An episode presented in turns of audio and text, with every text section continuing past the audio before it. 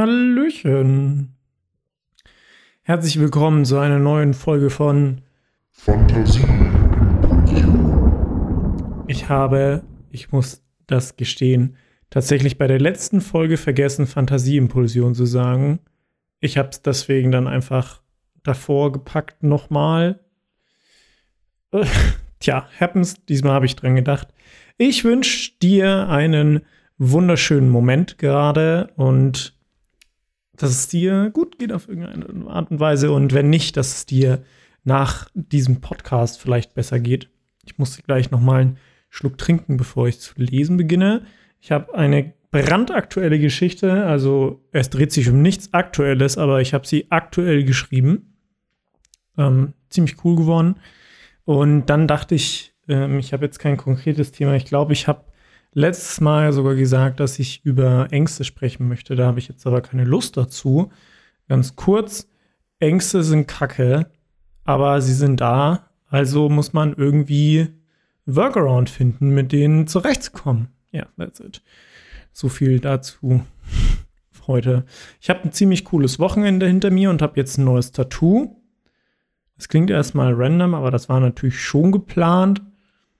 Und ähm, da habe ich ganz coole, interessante Gespräche geführt und so sehr bewusstseinserweiterte Gespräche geführt. Und da dachte ich, erzähle ich heute ein paar Sachen, die mich so geflasht haben in letzter Zeit. Ich schaue nämlich jetzt gerade auch ganz, ganz viele Dokus vom SWR über Handwerkskunst und das ist fantastisch, was es bei uns, ja, SWR bezieht sich jetzt mehr so auf Deutschland, aber ich denke mal, in der ganzen Welt gibt es solche Dinge, was es da so für krasse Sachen gibt und so für krasse Techniken und ja, äh, heftig, kann ich nur empfehlen. Wie gesagt, später haue ich dazu einfach mal ein paar Sachen raus, die mich sehr fasziniert haben oder sehr faszinieren. Und ähm, es hat sich letztes Mal auch Salis gemeldet, mein Freund. Der ist tatsächlich super cool drauf. Grüße gehen raus an dich. Und der hört sich immer die Folgen an und schickt mir dann praktisch einen Commentary zu den Folgen. Letzte Folge bin ich ja nicht aufs Wort für das heilige Wasser aus der Kirche und auf das Wort dieses Wassers ohne Kalk gekommen. Und das ist ja schlichtweg einfach nur Weihwasser und destilliertes Wasser. Tja, und er hat mir erklärt, wenn das dann sogar noch weiter gereinigt wird, dann ist das Osmosewasser, wenn ich mich recht erinnere, oder Reinstwasser. Und das mal nicht richtig juicy klingt. Richtig schön waterig. Ja. Hydrate yourself. Immer schön viel Wasser trinken. Ich habe letztens erst gehört, dass wenn man nicht genug Wasser trinkt, dass das langfristig die Gefahr auf einen Schlaganfall oder einen Herzinfarkt erhöht. Ja, so viel vieles das Ganze erhöht, aber es ist natürlich nicht schwer, genug Wasser zu trinken. So, ich weiß gar nicht, wie viel, zwei, drei Liter ist am Tag. Müsste ich jetzt nachschauen. Ich besauf mich auf jeden Fall jeden Tag mit Water. Das wird schon passen. Ja, so jetzt zu der Geschichte. Die habe ich jetzt erst ähm, am Wochenende auch geschrieben. Ja, wenn ich mal so Zeit hatte oder ähm, irgendwie in der Situation gerade nicht gepasst habe und deswegen einfach mir mich in diese Geschichte geflüchtet habe. Die ist, glaube ich, heute gar nicht so lange. Ja, so eine Seite und einen Furz von einer Seite. Und ich wünsche dir viel Spaß damit. Die Geschichte heißt Verschieden gerührte Socken. Du gehst zum Kleiderschrank, machst die beiden Schubladen unter der großen, nach links aufschwingenden Tür auf und blickst hinunter. Dein linkes Auge auf die linken Socken in der linken Schublade gerichtet, versuchst du dein rechtes Auge dazu zu bringen, in die rechte Schublade zu blicken. Du merkst erst jetzt, dass es wieder passiert ist. Dein rechtes Auge ist hinten in deinem Schädel. Abermals beim Schlafen aus der Hülle gekullert und an der Schädelrückwand aufgeklatscht. Ärgerlich. Aber nichts, was sich nicht beheben ließe. Um der Routine keinen Knick zu verpassen, greifst du zielstrebig mit der linken Hand in die linke Schublade, während du mit der rechten Hand an der rechten Schublade vorbeigreifst. Beide Hände schließen sich, die eine Faust beinhaltet eine Socke, die andere Faust beinhaltet eine Socke. Das Ding ist allerdings, dass die Socke in der rechten Hand nicht deine ist. Es ist die Socke deines Adoptiv-Aquarell-Axolotls. Du weißt in diesem Moment ja nicht, dass du die falsche Socke gegriffen hast. Hättest du doch mal lieber die Routine schleifen lassen und dich um dein Auge gekümmert. Arkberg, dein Adoptiv-Aquarellaxolotl, ist, das weißt du ganz genau, sehr penibel, was die Sortierung seiner Socken angeht. Das letzte Mal hat er dir nachts zwei weitere Arme angenäht, um dir zu verdeutlichen, dass man keine Finger an seine Socken legt. Dieses Mal wird das wohl um einiges schlimmer ausgehen, aber woher sollst du in diesem Moment wissen, dass du da eine Socke anhast, die dir gar nicht gehört? Das Reißen des Stoffes konntest du ja nicht hören. Seitdem du deine Ohren als Bienenwohnungen vermietet hast, hörst du nur noch alle paar Wochen etwas, wenn eins der scheiß Bienenvölker mal wieder ausschwärmt. Jetzt hast du aber keine Zeit mehr darüber nachzudenken, tust du ja sowieso nicht, weil du von der Sockenmisere gar nichts mitbekommen hast. Eine Socke am einen Fuß und einen Faden um den anderen Knöchel schlurfst du in die Küche, um dir einen Kaffee aufzusetzen. Die gestern erst frisch gerösteten Bohnen aus Nordost liegen im gleichen Muster auf dem Brettchen, in dem du sie gestern dorthin gelegt hast. Eine Spirale, die in einem Viereck endet, aus dessen Seite jeweils eine Welle ragt. Auch wenn es ein wenig schmerzt, zerstörst du die sorgfältige Ordnung und nimmst dir zwölf Bohnen aus dem Muster. Wie gewohnt röstest du sie nochmal in deiner gusseisernen Pfanne mit Elfenbeingriff. Den Elefanten hast du mit deinen rhetorischen Trödfähigkeiten binnen weniger Minuten davon überzeugen können, dir seinen einen Stoßzahn freiwillig zu geben. Das Argument, dass gusseiserne Pfannen mit Elfenbeingriff besser ausschauen als reife, aufgeplatzte Tomaten, hatte ihn überzeugt. Diese Erinnerung ins Gedächtnis gerufen, schmeißt du die zwölf Bohnen mit einem gekonnten Handgelenksschnipser und einem Smirken im Gesicht, das kein Gott des Olymps lässiger hätte lächeln können, in die Pfanne. Es klimpert ein paar Mal fruchtig und alle Bohnen liegen am exakt richtigen Platz. Die Verteilung in der Pfanne hat einfach eine gewisse Balance, die man auch von Kolibris, Seepferdchen oder gemächlichen Almkühen kennt. Nach 33 Sekunden lässt du die Pfanne ein paar Zentimeter in die Luft schnellen, um die Bohnen einen kurzen Zeit von der Hitze zu befreien, die sie so malträtiert. Du kannst jedem der kleinen braunen Knirpse für einen kurzen Moment in die Augen schauen.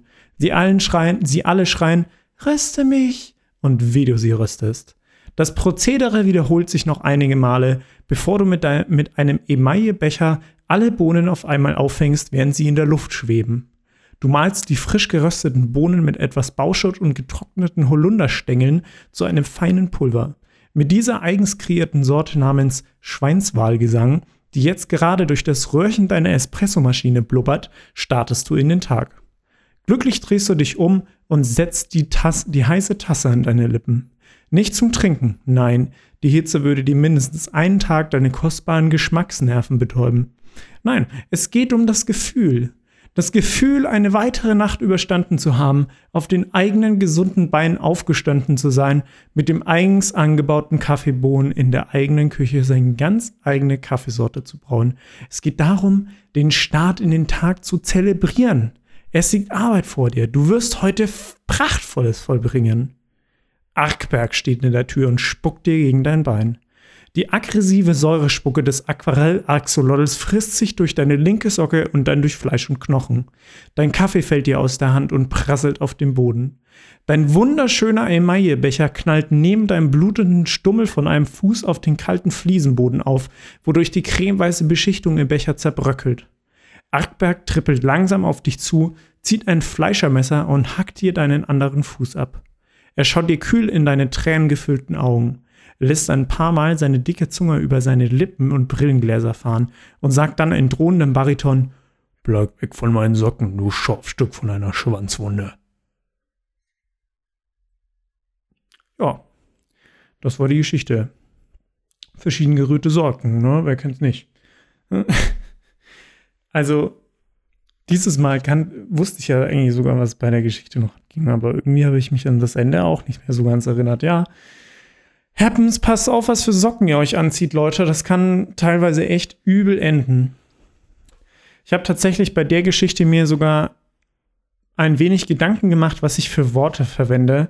Also das Adoptiv Aquarell Axolotl Arkberg ist natürlich gewollt alles mit A beginnend. Das ist dann, glaube ich, eine Alliteration? Oder ist das nur Satzanfang? Du weißt wahrscheinlich besser, was es ist. ähm, ja. Fand ich cool. Jetzt habe ich nämlich auch gar keinen Schluck getrunken. Äh, dann mache ich das jetzt mal noch kurz. Kannst du ja auch als Anlass nehmen, mal kurz auch einen Schluck zu nehmen von irgendwas. Ah, sehr lecker. Und ich habe noch was vergessen, mir gerade beim Lesen eingefallen, dich einzuladen in den heutigen Wohlfühlraum. Dann mache ich das jetzt einfach noch rückwirkend. Du kannst ja jetzt dann praktisch nochmal zurückskippen oder nochmal die Zeit zurückdrehen äh, drehen oder dehnen und nochmal dann im richtigen Wohlfühlspot ähm, dann die Geschichte anzuhören oder du hörst dir dann noch mein Geplapper ein bisschen an.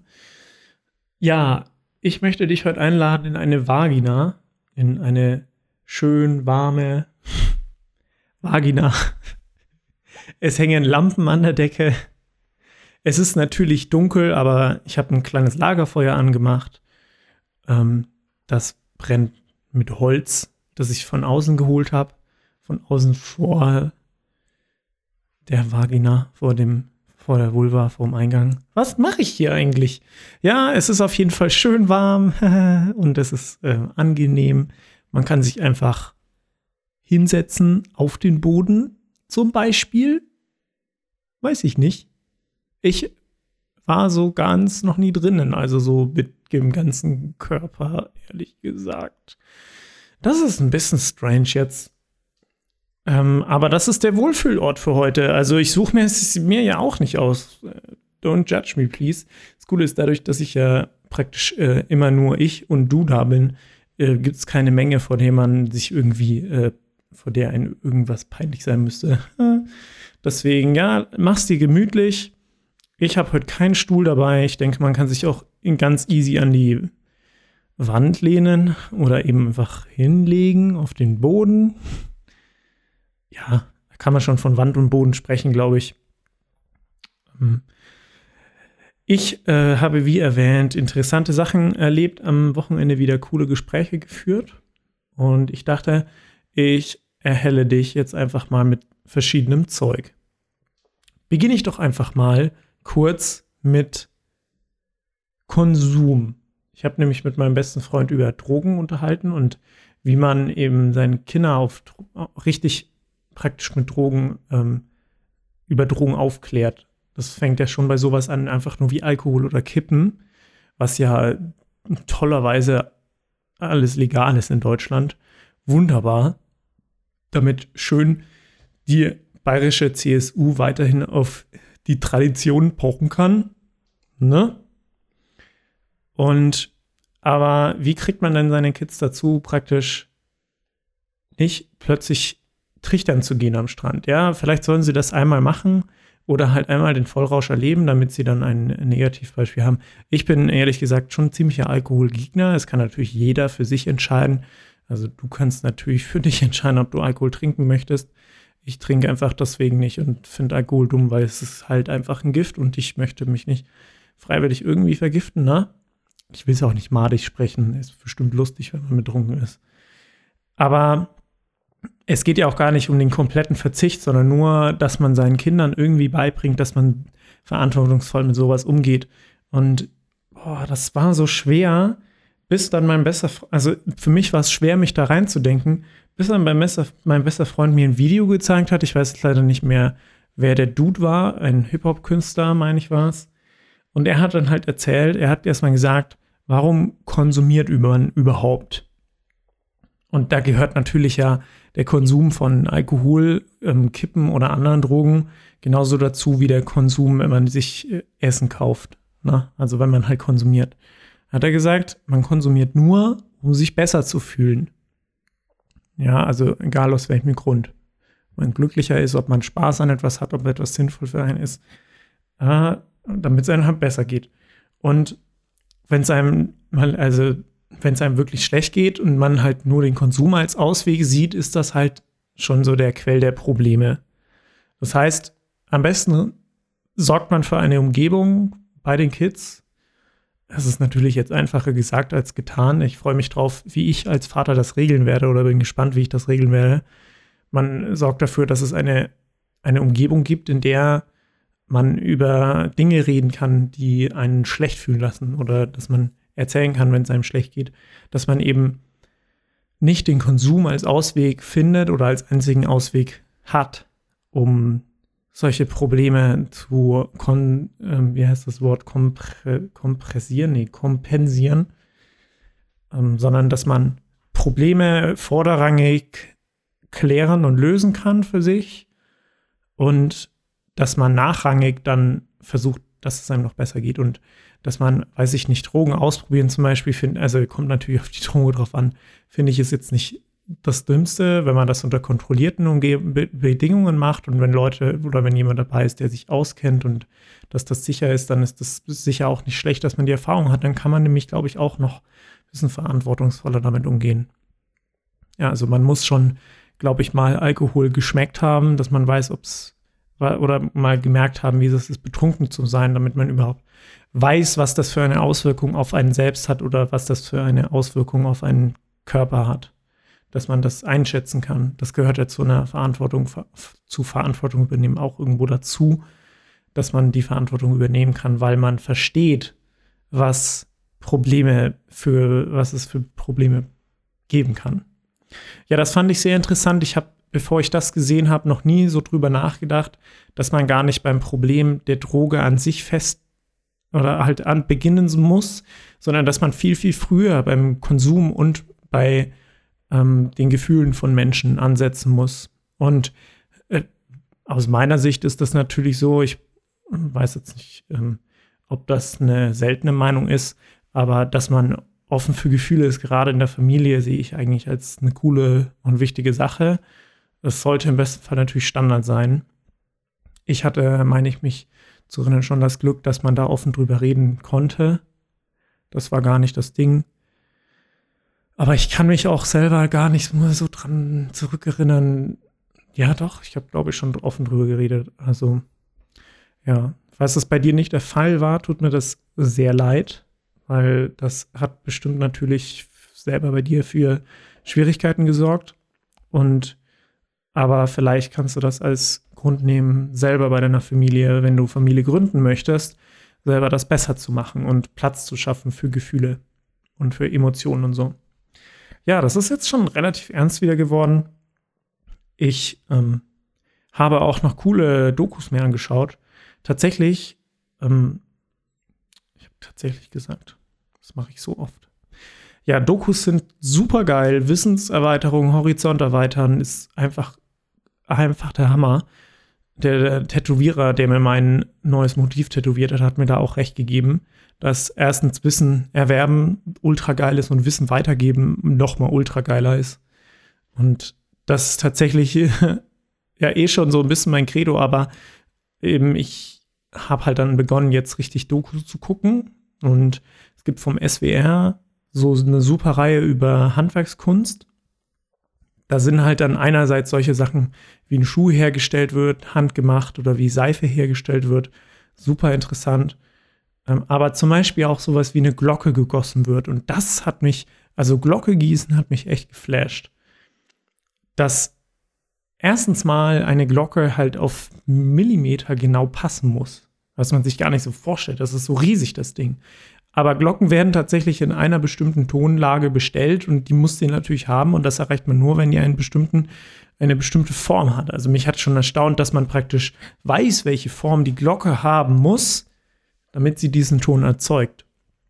Wird dann übrigens gemessen, indem man bei einer Stimmgabel den gewünschenen Ton einstellt, dann die Stimmgabel anschlägt und wenn man dann die Stimmgabel an die Glocke hält, muss die Glocke antworten, indem sie praktisch auch diesen Ton dann erzeugt. Ich nehme einfach mal an, wenn sie nicht richtig gestimmt ist, beziehungsweise Glocke kannst du schlecht stimmen, ne?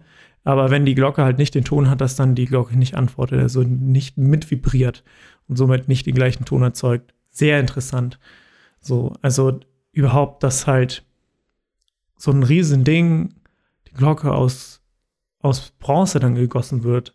Das schaut so hammer aus wie das gegossen wird, finde ich cool. Und machen halt nicht mehr viele Betriebe heute und das ist wirklich so, die laden dann auch die Gemeinden, die die Glocken bekommen, ein und damit die mitschauen können beim Gießen.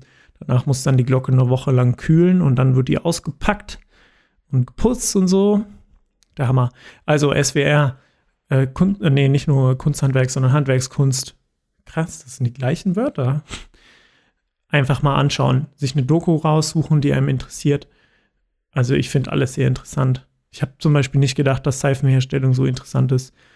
Ne? Oder Pralinenherstellung, voll genial. Wirklich, wirklich genial.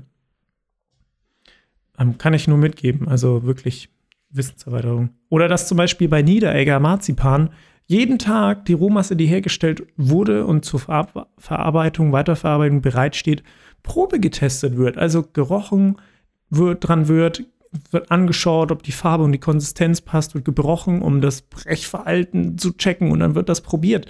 Das ist der Wahnsinn. Und dann wird bei den Leuten immer regelmäßig werden Tests über die verschiedenen Nerven praktisch abgehalten, ob die weiterhin überhaupt Probe schmecken dürfen. Der Hammer, der Hammer, der Homo. Ja, also belächel niemanden, der sich sowas anschaut oder der sich für sowas begeistern kann.